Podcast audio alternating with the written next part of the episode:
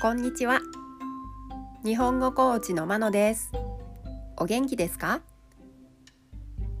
このポッドキャストでは日本語のいろいろな表現を紹介します。このような表現を知っていると相手が言っていることがもっとわかるようになりあなたが言いたいことがもっと言えるようになります。今週はいくつかの意味がある動詞を紹介します。動詞の形は同じでも意味がいろいろあるものがあります。何かを言いたいときにどの動詞を使えばいいかわからない。そんな時にこれから紹介する動詞を思い出してみてください。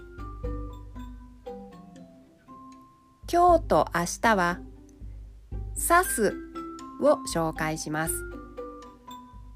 今日は意味を4つ紹介します。刺すの意味1鋭く尖ったものを物の内部に入れる。例文。ケーキにフォークを刺した。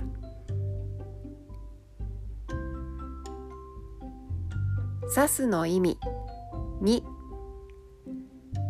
細長いものを物の内部に入れる。例文。花瓶に花を刺しました。刺すの意味。3太陽の光がある部分を照らす。例文。窓から日が差している。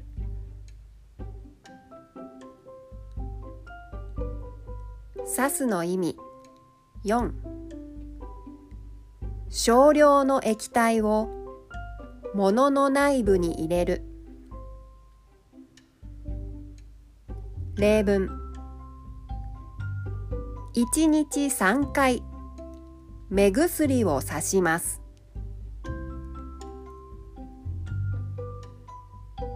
いかがでしたか？